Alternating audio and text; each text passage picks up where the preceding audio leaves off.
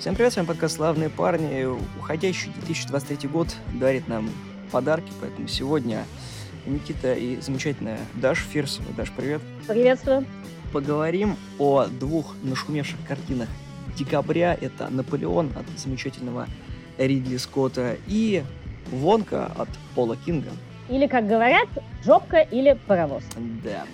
Почему, собственно, жопка? Потому что вонка выбран такой шрифт, что если читать на русском, там прям вместо W получается Ж, поэтому жопка.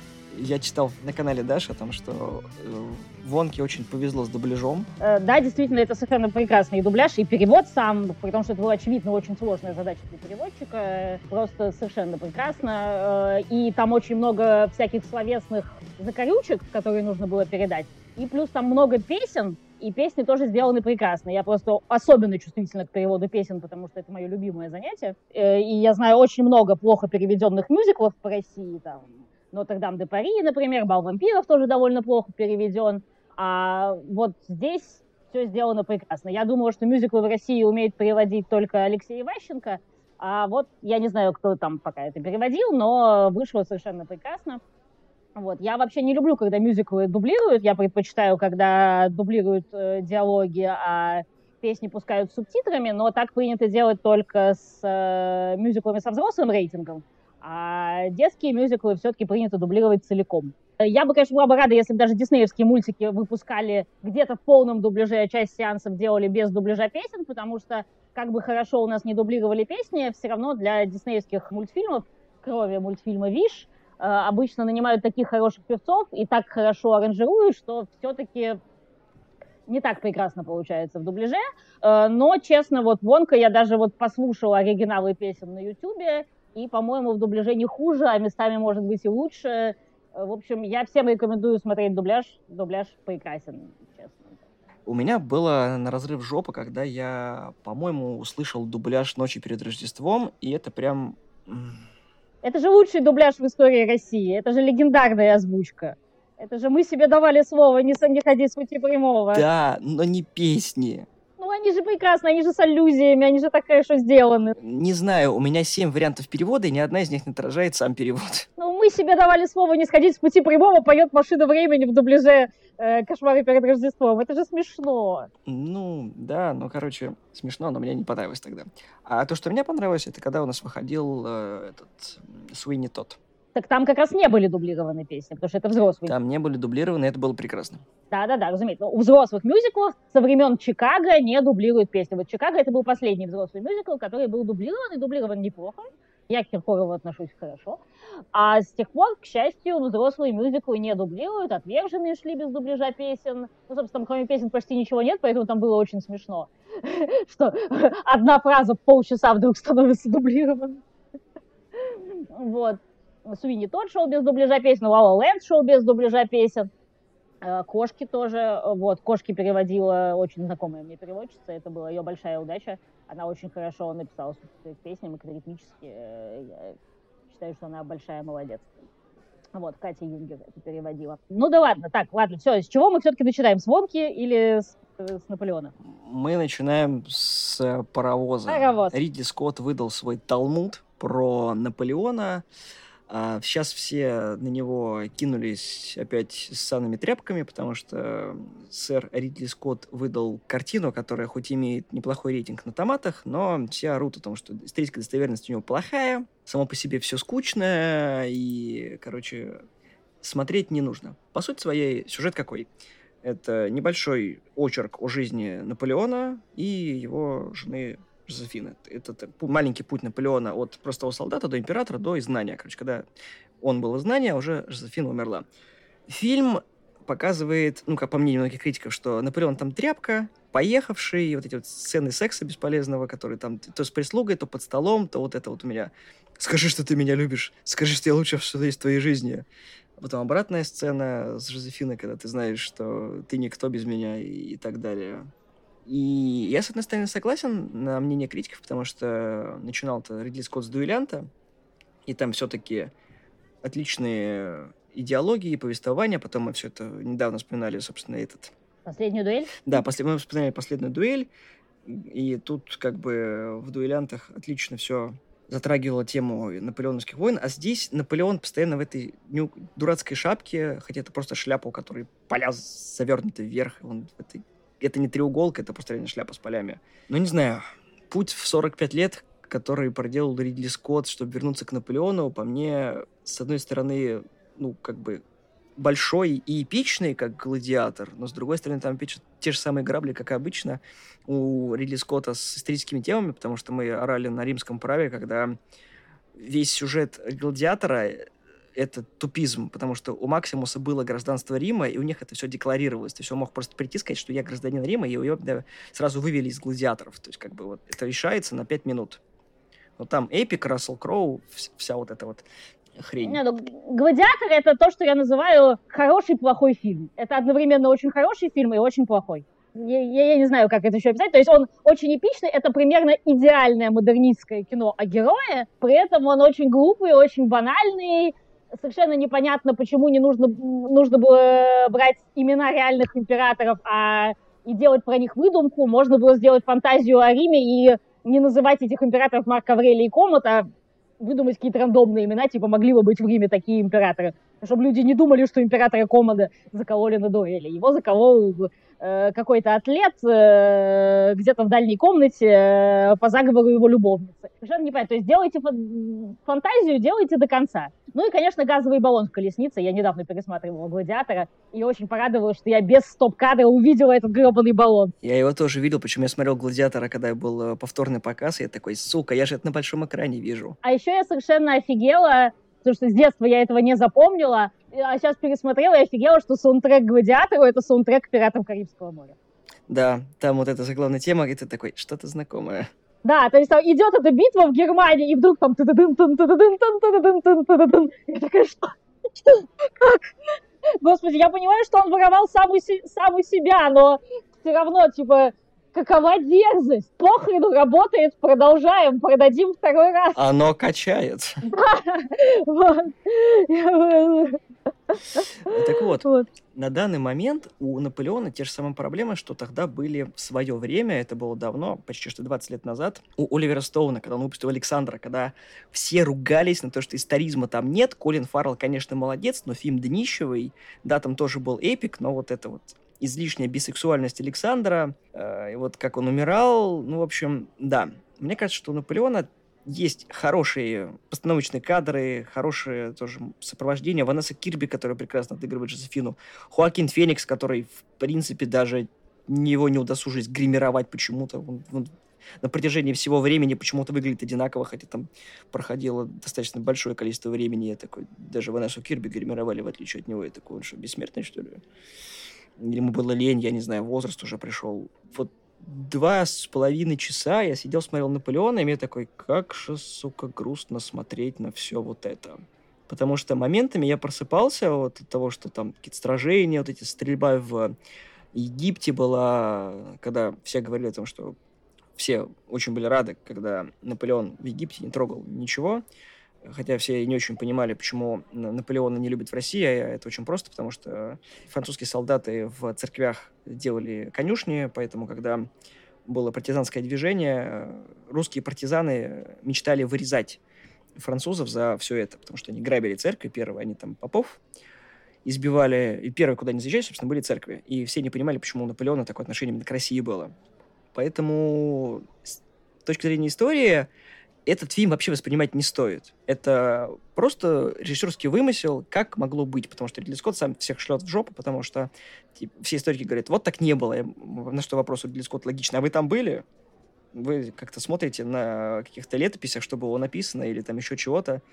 Поэтому, чуваки, кто как написал, так и было. Смиритесь. Я так вижу, значит, так будет. Ну, а, вымысла в Наполеоне все-таки в честь Ридли Скотта гораздо меньше, чем в «Гладиаторе». Ну, то есть «Гладиатор» — это вымысел просто целиком и полностью. Там только имена от, от Древнего Рима, все остальное вымышлено полностью.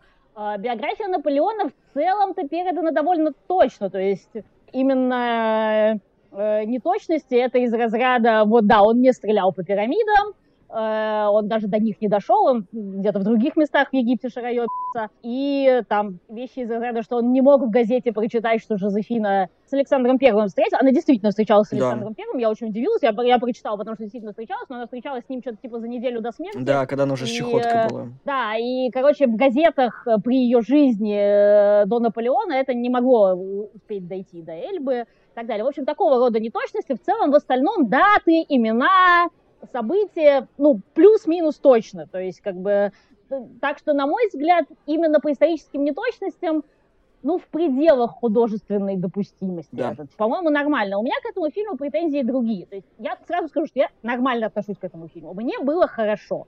Я считаю, что он достоин э, однократного просмотра. Хотя, видимо, придется посмотреть его второй раз все равно, потому что одна из главных претензий к этому фильму то, что видно, что он порезан. Такой масштаб информации невозможно было вместить в 2.40. Э, настоящая версия 4 часа выйдет на стриминге, и видно, что это расширенный трейлер и что нужно смотреть четырехчасовую версию. И, наверное, когда-нибудь я ее найду и посмотрю. То есть, хотя это вроде на Амазоне или на Apple выйдет, я уже не помню. На Apple он выходит. Да, в, в Узбекистане официально у меня это не будет доступно. В общем, я где-нибудь когда-нибудь найду, кто-нибудь куда-нибудь сольет и посмотрю. А, но это еще меньшая проблема. Самая-самая главная проблема этого фильма — то, что, к сожалению, несмотря на то, что его приятно смотреть, битвы туда-сюда, Хакин Феникс хорошо играет, не так хорошо, как он умеет, не так хорошо, как в «Гладиаторе», не так хорошо, тем более, как в «Джокере», но все равно это приятно смотреть. Это красиво снято, хорошие битвы. Я просто люблю исторические байопики. У него это есть приятный вот этот постмодернистский спин на то, что это не просто героический байопик по протагониста, а все-таки мы его где-то принижаем, что он все-таки там был неловкий человек жизни, э, и какие-то сцены были не такие героические, как нам бы хотелось. А, и плюс война не, геро- не героизирована, а показано мясо, типа коняшки, ядро э, в грудь, там вот это все. То есть ты не думаешь, как клево воевать, когда смотришь этот фильм, да. Но главная проблема, что ты абсолютно не чувствуешь, зачем он снят. Он снят, как снимали в 30-е и в 40-е, типа вы знаете какие-то события или вы знаете какую-то книжку, а теперь посмотрите движущиеся картинки про это. То есть это просто реконструкция. В нем нет замысла, в нем нет подтекста, в нем нет какой-то арки, какого-то смысла. Просто был такой чувак Наполеон, посмотрите про него. Вот так могла выглядеть битва. И все. Я не увидела никакого смысла в этом фильме, кроме того, что ну просто красиво, прикольно посмотреть. Как будто никто не понял, зачем снимать этот фильм. И вот это главное. Ну, тут смотри, касательно Наполеона, иногда немножко Бенгура напоминает, классического 59 -го года. Как бы с размахом сразу понятно, что как бы Бенгур великий фильм, я не претендую и не сравниваю их. Я говорю, есть некоторые ощущения, что вдохновлялись им по постановкам. И есть еще один небольшой момент, то, что про Наполеона должен был выходить байопик, по-моему, от Стэнли Кубрика. У него была мысль об этом все. Да, точно, точно. Не просто мысль, он типа лет 15 это прорабатывал. Но, к сожалению, широко закрытыми глазами все это прикрыл.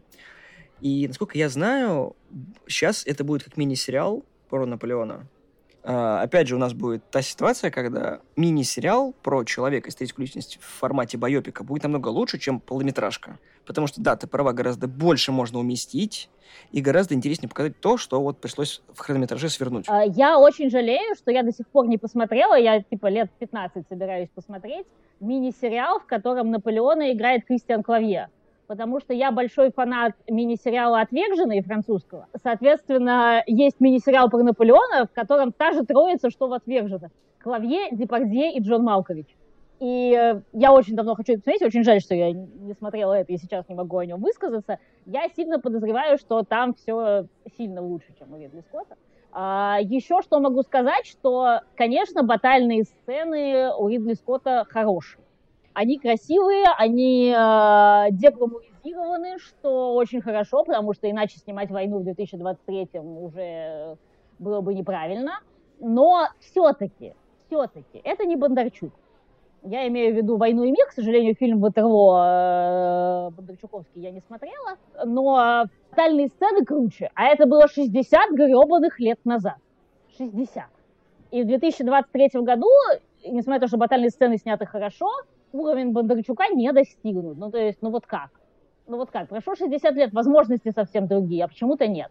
Но, тем не менее, все равно я считаю, что фильм «Наполеон» будет благостен э, для кинематографа сейчас, потому что сейчас эпоха Сиджая, все, блин, эти марвеловские сиджайные безликие армии, и тут кто-то, причем 80 с лишним лет кто-то, не ленится нагнать кучу статистов. Ну, есть я понимаю, что особенно на общих кадрах часть, наверное, нарисована, но все равно статистов много. По, по старинке э, нарядить их в форму и снять. Это очень важно. Я радуюсь сейчас каждому такому прецеденту в кинематографе. А, и битва особенно удалась по съемкам при Аустерлице. Вот Ро тоже неплохо, потому что это все-таки типа кульминация. Э, и я надеюсь, что в четырехчасовой версии будет Бородино, потому что было очень смешно, когда тебе показали Туло, показали Устерлиц, позже показали ВТО, а Бородино это один кадр сверху, и внезапно, ну, короче, я, я держал победу при Бородино. И, собственно, все. Дальше сцена, где наш бродит среди церквей, и на него срут голуби. Кстати, это хороший э, э, хорошая режиссерская находка, тоже, опять же, деглумаризация этой победы при Бородино, когда он бродит по пустой Москве, и на него срут голову. Что мы думаем про Наполеона? Это. Вот. А, я надеюсь, что в четвертой версии Бородино будет, потому что это очень странно. Еще я где-то с 2003 года, когда побывала в Париже и увидела в Доме инвалидов Бородино среди побед, э, я вот 20 лет уже думаю, а как вот нам в школе Бородино продали как победу русской армии? Берешь и продаешь. Лермонтов, сука, то есть вы сдали столицу, а это передается как победа русской армии.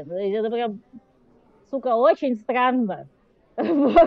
А мы ведь это все покупали, типа, норм? Миша, есть вопросики, где достоверность, где пруфы? Пушкин там тоже, типа, который в метели. Нет, русские, русские зажгли Москву. По-моему, в метели это было, могу Ну, в общем, да, я надеюсь, что Бородино будет. Что еще хочу сказать? Конечно, над этим уже только ленивый не посмеялся, что кадры из бэкстейджа Наполеона выглядят лучше, чем сам фильм «Наполеон». Я совершенно не понимаю, зачем делать этот синий цветокор. Вы снимаете людей в ярких костюмах, а потом делаете все синим. Мы должны привнести холодную палитру, ты не понимаешь. Вот. А если дело происходит в Египте или на Святой Елене, то желтым, потому что если где-то жарко, это должно быть желтым. Ну, это уже так устарело, это уже так всех задолбало. Зачем они это сделают? Просто вот, вот, вот как? Ну, Ридли Скотт снимает широкими мазками. Просто его гениальность никто не понимает до конца, даже сам Ридли Скотт. Не, на самом деле я очень хорошо отношусь к Ридли Скотту, то есть я не считаю его гением, но я считаю его очень интересным режиссером. Вот для меня есть два таких режиссера, это Ридли Скотт и Энн Кли. Когда ты смотришь на их фильмографию и вообще не представляешь, как эти фильмы мог снять один человек. То есть у них нет ничего общего, у них нет никакого авторского почерка. То есть там Энн Кли — это одновременно «Крадущийся тигр и затаившийся дракон», и самый британский фильм на свете «Разум и чувство». Это гребаный азиат. И вот он только что снял «Крадущийся дракон» и «Разум и чувство». Или в другом порядке, извините, я не помню. Э, э, как? Ну, как, как один человек это мог снять? И вот Ридли Скотт тоже. Представить, что «Бегущего по лезвию» и «Дом Гуччи» снял один человек, невозможно. Да даже, господи, что э, «Дом Гуччи» и «Последнюю дуэль» снял один человек. Это два абсолютно разных фильма. И он их снял в один год. 80 с лишним лет. И ты такой, господи, я, я хочу быть таким человеком 80 лет, который снял два абсолютно разных и, и оба крутых фильма, то есть, да, и. Вот я хорошо отношусь к Дому Гуччи, многие этого не разделяют, э, мой мужик этого не разделяет. А я действительно очень хорошо отношусь к этому фильму. И вот и, Наполеон тоже на все это не похож. Ну, то есть там Наполеон отчасти похож на гладиатора, но тоже не слишком. Я, я, я не знаю, как он это делает. То есть как будто у него размногогирение личности. То есть все фильмы Скорсезе похожи на фильмы Скорсезе. А, а, а фильмы Ридли Скотта как будто не имеют ничего общего между собой. Ни один из фильмов Ридли Скотта, ну ладно, «Бегущего по лезвию» я, наверное, считаю гениальным и я не смотрела «Чужого», мне очень стыдно. В основном фильмы Ридли Скотта, которые я смотрела, я не считаю гениальными, но я считаю их хорошими, и они все безумно разные. Это, это очень странно, это просто удивительно. Что еще хотела сказать? Э, я смотрела «Наполеона» в дубляже, но, как я понимаю, к нему очень много претензий по поводу того, что они не попытались сделать французский акцент. Типа, что э, Хайкин Феникс говорит совершенно с американским акцентом, и нормас, как бы, как есть. Мне интересно, связано ли это с домом Гуччи. То есть дом Гуччи загнобили за корявый итальянский акцент, хотя мне все понравилось.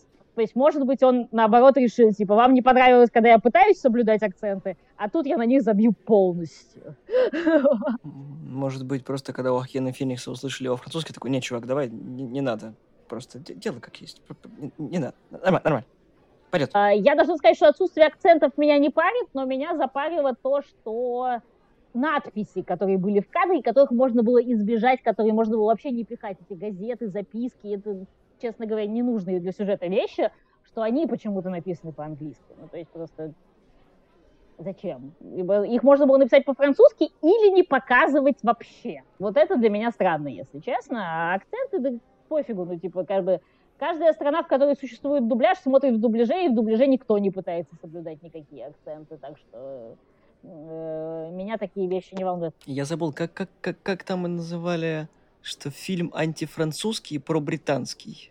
Вот этой претензии я тоже не понимаю, то есть я не вижу в этом э, антифранцузскую агитку, я вижу в этом нормальную, современную, актуальную дегламуризацию людей, э, которые вызвали смерть э, огромного количества солдат и мирных жителей и так далее. Что э, гламуризировать полководца и показывать его великим э, в наше время, особенно пока идет война, и еще и не одна, это было бы стрёмно, поэтому Ридли Скотт совершенно правильно показал его э, противоречивой личностью, показывать его героем было бы максимально пошло. Еще мне понравилась реплика Антона Долина, я считаю, что он в какой-то веке был прав, что э, ну, странно, что в конце показали список жертв, типа, что Наполеон ответственен за смерть трех миллионов человек, потому что если вы хотели фильм сделать про это, ну, нужно было делать фильм про это. А так это фильм с очевидным протагонистом Наполеоном, показаны его любовные драмы. Ты типа должен за него болеть, хоть он и дегламуризирован. Да, битвы показаны жестоко, но как бы и все. Никакие жертвы среди мирных жителей не показаны. А потом вы в конце... Ну, кстати, там было 3 миллиона жертв. Как у Колоба. И, и еще... And one more thing. Да, да, да, да, да. Вот странно, типа, если мораль была в этом, то надо было ее как-то соблюдать весь фильм.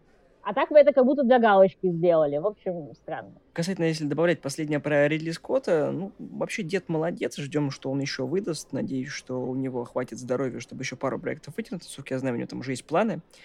Уже все это разрабатывается. План на продолжение «Гладиатора», типа какой? Все умерли. На самом деле, я, мне, мне кажется, что когда выйдет «Гладиатор 2», все таки не, ну в первый раз было лучше, все-таки серьезно.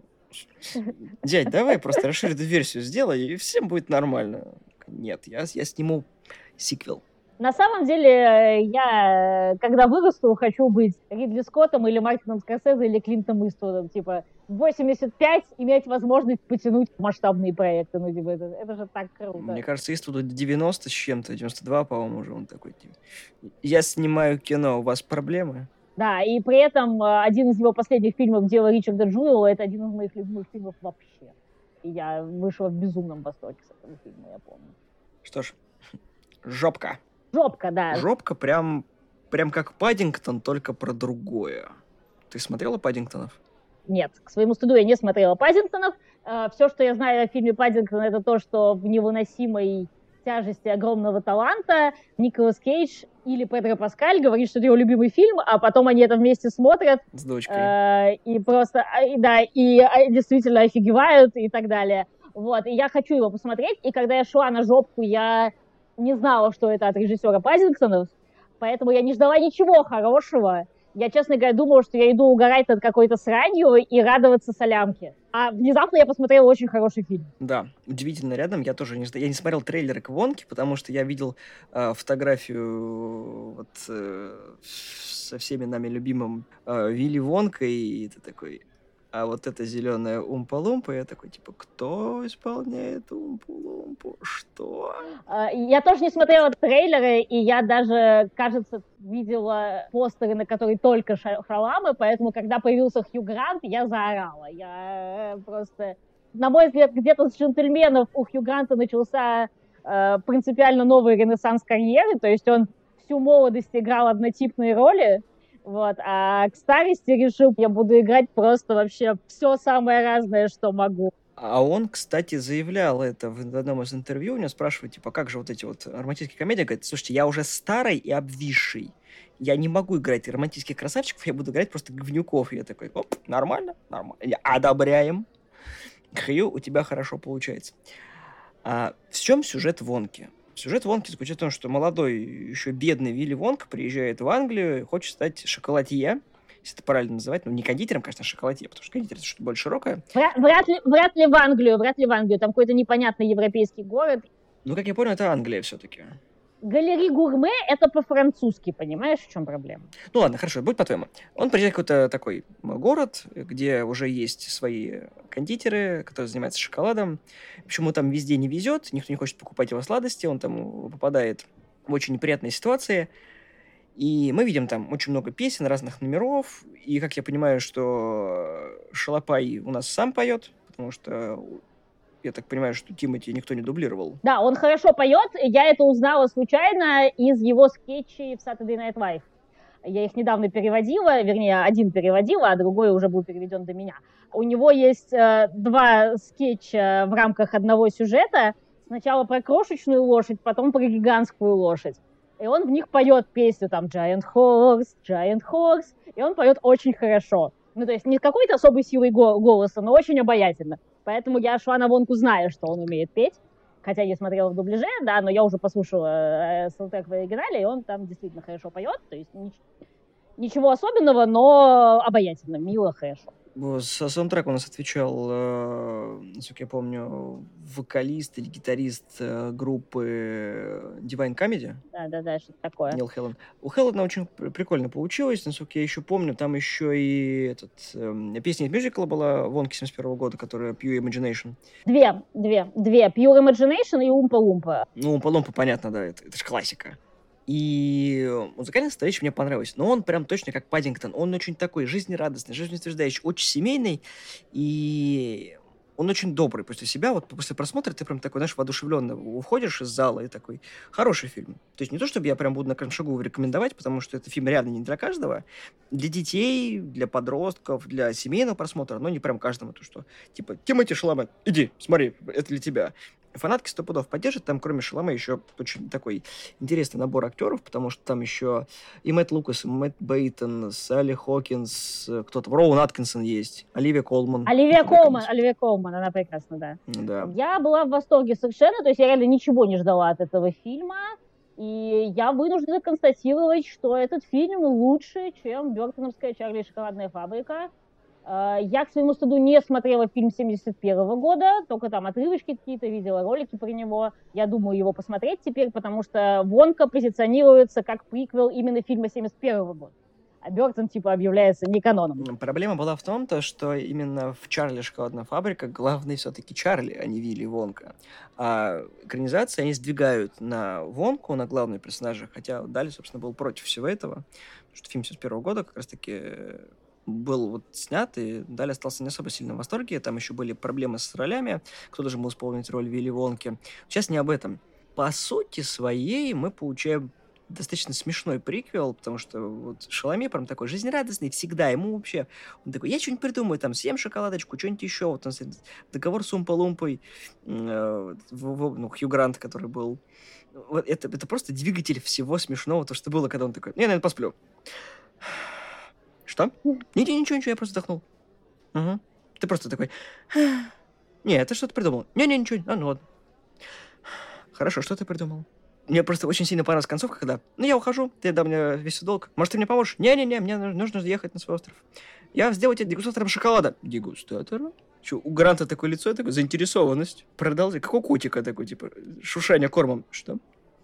Продолжай.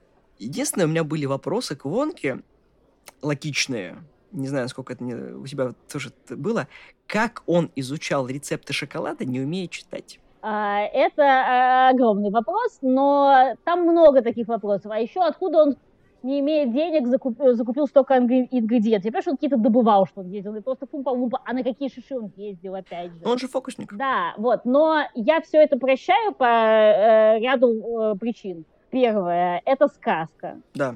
Второе, это мюзикл. Третье — это магический реализм. Не просто сказка, а именно еще вот э, именно мир магического реализма.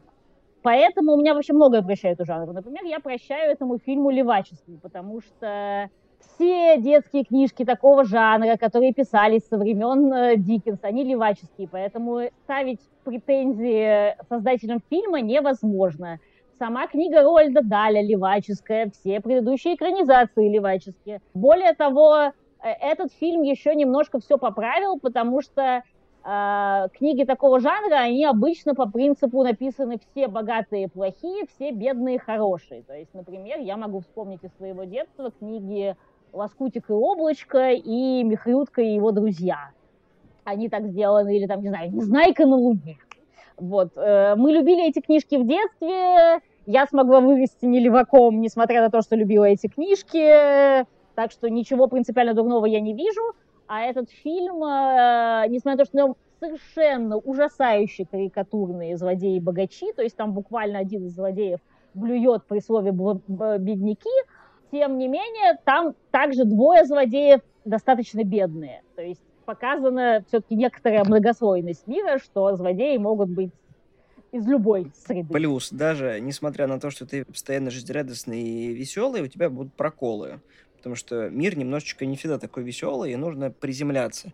И это тоже хорошо для семейного просмотра, потому что дети, ну, немножко задумывают, то есть не постоянно карнавал веселья на экране, а какие-то такие темы, которые, может быть, в дальнейшем или в будущем будут им понятны, ну, и, может быть, даже близки. То, что вот Вонка шел к своей мечте, только к концу фильма к ней дошел, а мог быть это не-то в начале, уже открыть свою фабрику, чтобы там эти были шоколадные фонтаны и прочее. А нет, он пришел к нему и все-таки в конце остался одиноким. Ну, по сути своей, он начал свое путешествие один и закончил его один. Да. То есть каждый из героев, которые у нас в фильме есть, он шел к своей конкретной цели, и они и их получили. Это сказочный элемент. Но как они ее получили? Только в конце. И ну, практически у каждого хэппи-энд. У Вонки, собственно, его фабрика с шоколадом. У всех героев то, что они хотели, то, что они делились с Вонкой, они это получили. И фактически это благодаря ему все было сделано. То есть он не, не был главным механизмом, он был, скажем так, может быть, толчком к ним, ну, то есть к реализации, к завершению, или таким звеном связующим, который помог им себя реализовать и вспомнить, кто они на самом деле, потому что их жизнь, по сути, ну, как бы сломала. Они все не хотели продолжать свою жизнь таким образом, потому что по сюжету фильма их немножечко всех перекраивают. Жесткие темы в этом фильме тоже поражают, и я действительно удивилась, что это пропустила, пропустили. То есть у меня вообще очень много приятного удивления, что этому фильму дали 130 миллионов долларов, потому что там, во-первых, очень много оригинальных укуренных вещей, просто в усмерть укуренных, а во-вторых, очень много жестких тем, которые тоже какая-нибудь циничная студия могла бы зарубить. Я придумала для себя э, главную фразу, которую не скажет ни один критик, но я ее скажу – Сюжет этого фильма — это смесь фильма «Шоколад» и фильма «Продукты 24». Ничего себе ты сравнила. Ты знаешь, что такое фильм «Продукты 24»? Да, я знаю, что такое «Продукты 24». Вот, короче, я сейчас чуть-чуть расскажу, потому что я сейчас живу в Узбекистане. Я не стала смотреть фильм «Продукты 24», потому что я долбанусь, если я его посмотрю, но я про него много читала. Кто не знает, это фильм 22 года. Да, это фильм про узбекских мигрантов, которые приехали в Москву, и в районе Гальянова их сделали рабами в продуктовом магазине, абсолютно на реальных событиях. Фильм. Они не просто, там, не знаю, работали за маленькие деньги, а им не платили зарплату, держали в подвале, насиловали, били и так далее. И в Вонке очень похожая тема, просто она через песенки ля-ля-ля, то есть, типа, э, людей обманом заставляют подписать договор э, в гостинице на комнату, а он очень длинный, они его не читают, а там выясняется, что, типа, если ты провел ночь в этой гостинице, то ты должен немыслимую сумму, и если ты не можешь ее заплатить, ты обязан э, быть запертым в прачечной при этой гостинице, отрабатывать и так далее. И Вонка туда попадает, и многие люди там уже работают годами. Это реально фильм «Продукты 24». И видеть это в детском фильме крайне поразительно. Я прям прихренела, насколько это жестоко. Есть, конечно, многие сказки жестокие, но тут что-то вот меня очень сильно удивило, но понятно, что потом там через песни все, как-то люди оттуда выбираются, но, но прям очень странно. А укуренность в этом фильме сравнима с фильмами «Дети шпионов». Реально, то есть вот кто-то там взял ту же наркоту, которую юзал Роберт Родригес, и порадовался. А визуал я бы сравнила с фантастическими тварями первыми. Ну вот. да, есть э, так, что Эстетика такое. очень похожая, да. Родригес, кстати, рассказывал, как он придумал «Дети шпионов». Он просто там что-то у детей у своих спрашивал, как это было Шаркбой и Малава, и он советовался, что можно было. Поэтому так получилось. Тут тоже есть вот такие вот именно детские придумки, которые, ну, не знаю, ни у кого в голове взрослые могут не появиться. Там, допустим, вот эти конфетки, которые они ели, когда волосы начали расти цветные. Например, или как это, летающие конфетки, в которых внутри жучок, который после того, как скорлупка растворяется, он начинает летать. А потом, когда он устает летать, он потом приземляешься, и выходит он через задницу. Немаловажный момент, о котором Вонка сам сказал, это не мои догадки, это в фильме, прям он такой, с улыбкой говорит, а жучок потом выйдет, сзади. Я такой, чё? Это, это в самом начале фильма я такой, не понял. Excuse me, why, что ты сейчас сказал? И все такие, ну окей, ладно, давайте все съедим. И такой, а как, сейчас мануал был для вообще для... А ну ладно, ну, приятного аппетита.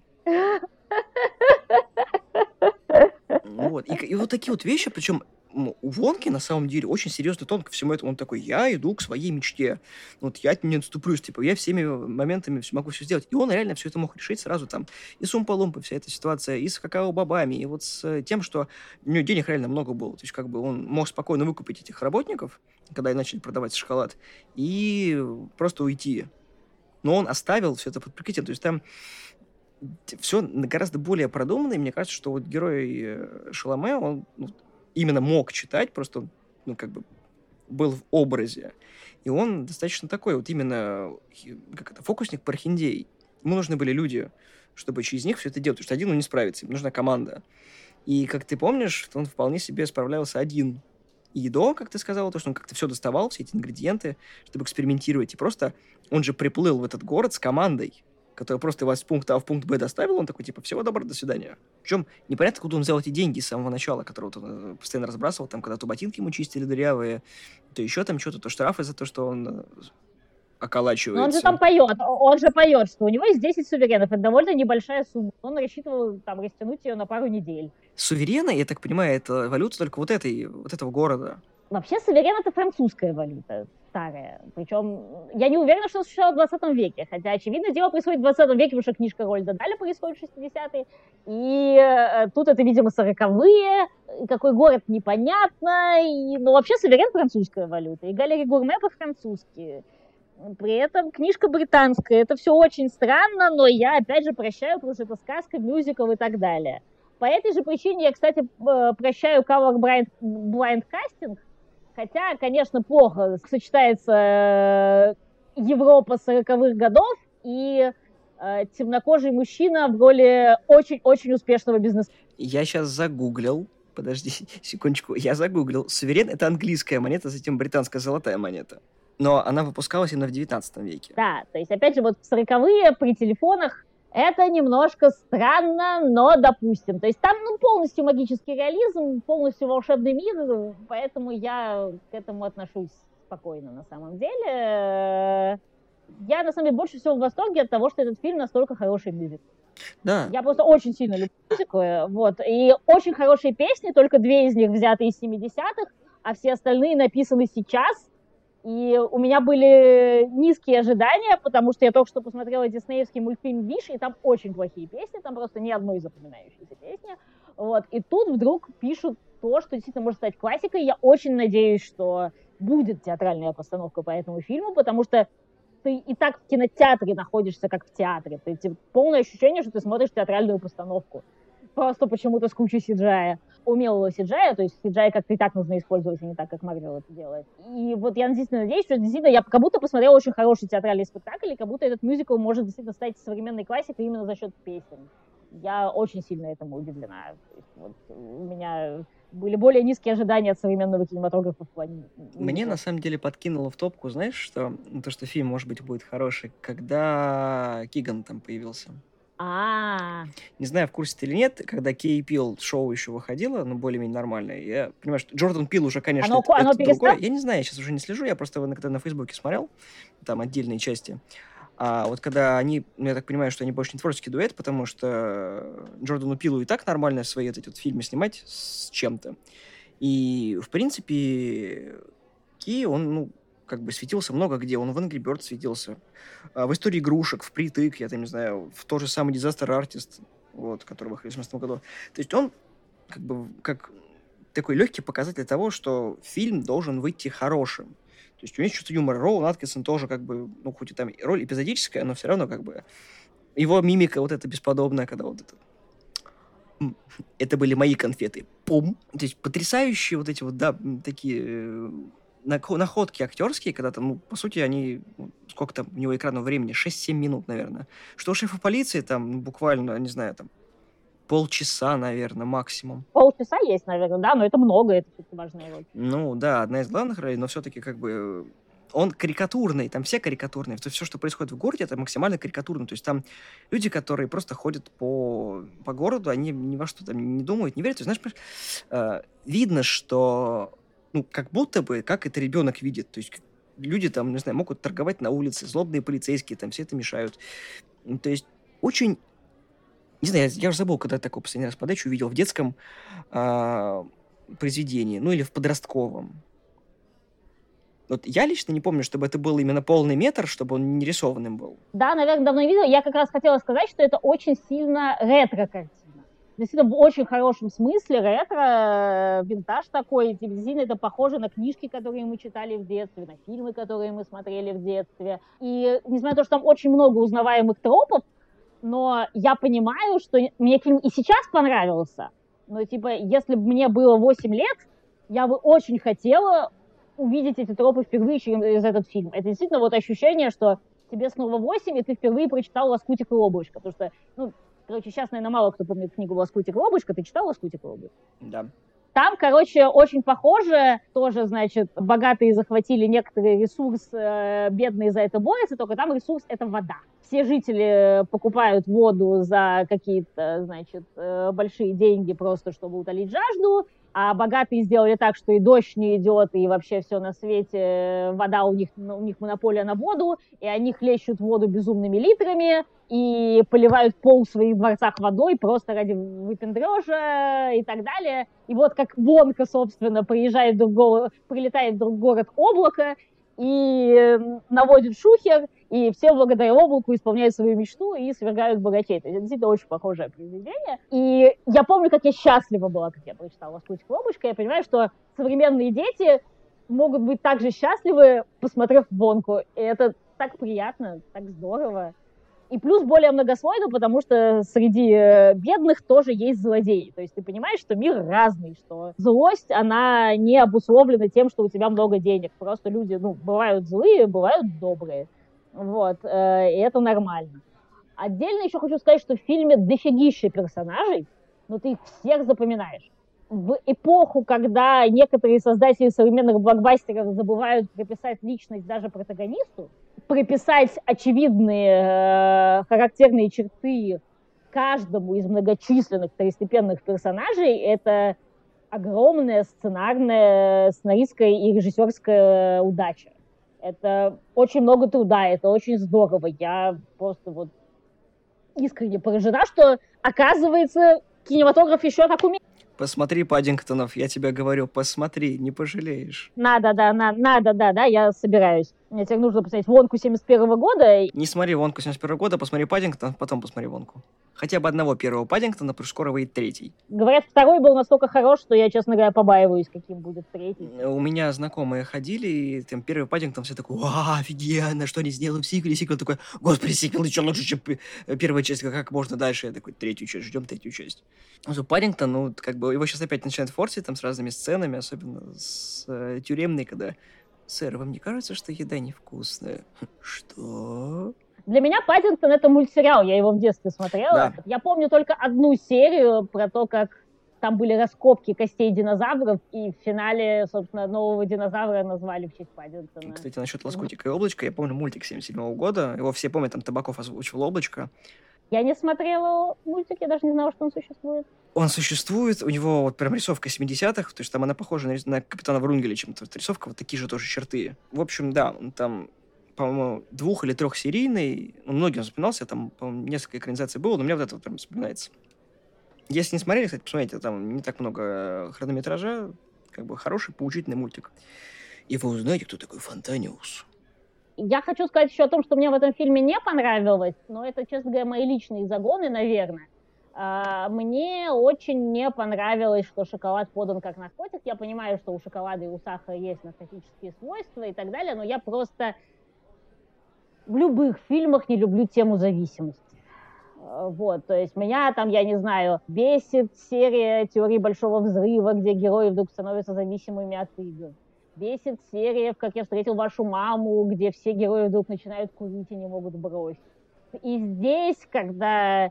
Я понимаю, что это, наверное, смешно, что полицейского подкупают шоколадом, и он толстеет и так далее, но мне просто ну, невыносимо тошно, когда герои тупые, когда герои делают себе плохо, даже если это злодеи. Там, я не знаю, в фильме «Три богатыря и шамаханская царица» меня ужасно коробила, когда она начала пить молодильное зелье, пока не превратилась в младенца, хотя могла бы остановиться.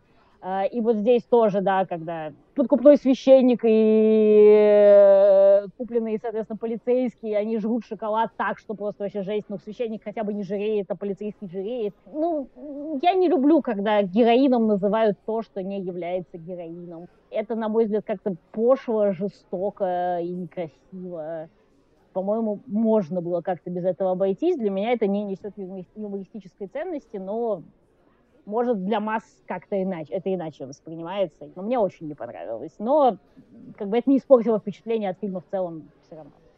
Там иногда бывают не очень хорошие визуальные эффекты, там гринскрин, глазки мылит. Но, опять же, это сказка. И, ну, как бы, блин, придираться в эпоху того, когда в Марвел э, не доплачивают художникам, когда они просто делают из рук он плохо, и ты такой, как же это говенно смотрится. Даже в фильмах, не знаю, 2006 года графика была лучше, чем в 2023.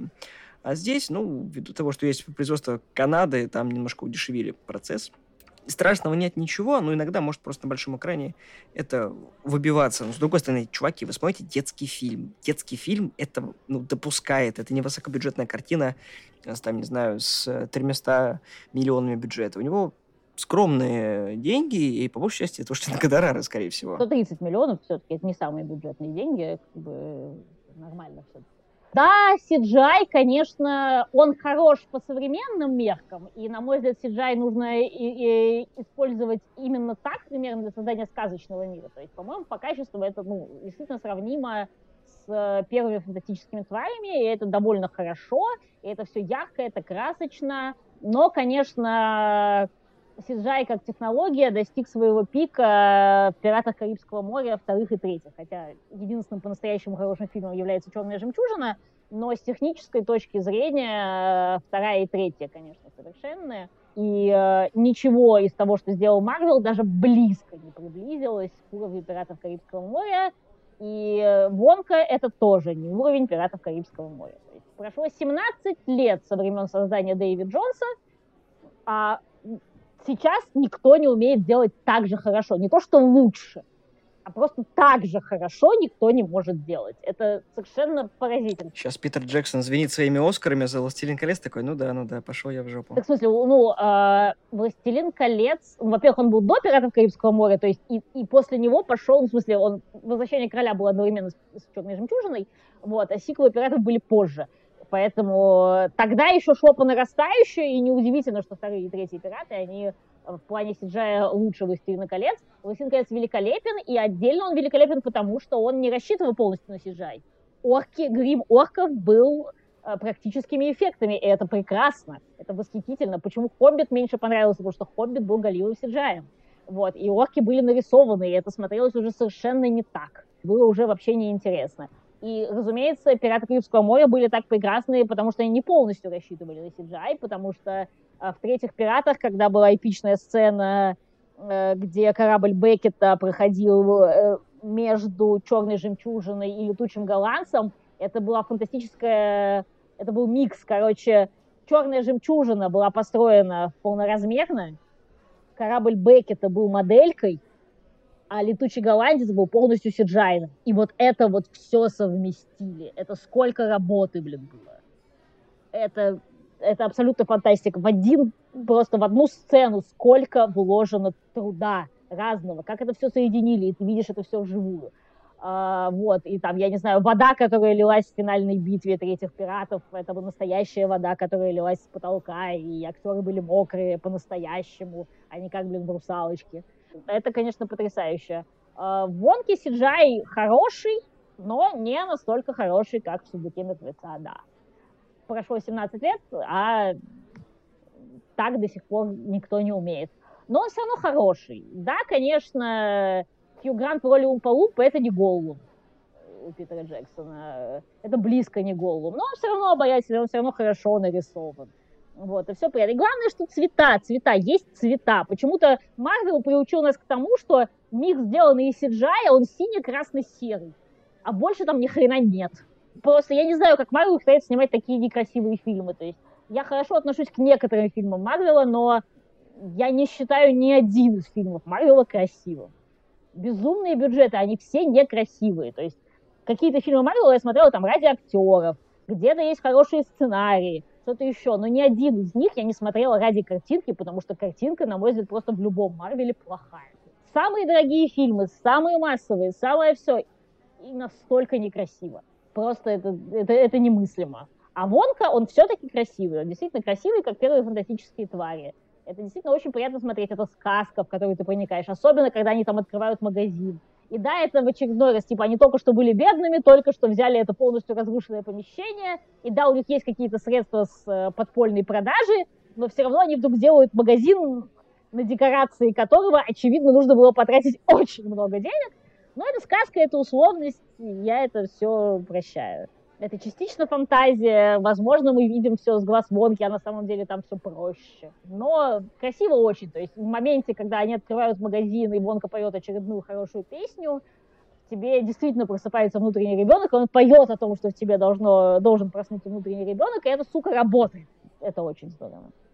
Сиджай животных тоже хороший, то есть э, жираф совершенно очаровательный просто. Жирафика вообще, я такой, как они ее нашли, вот этот почасы жираф, ей понравится.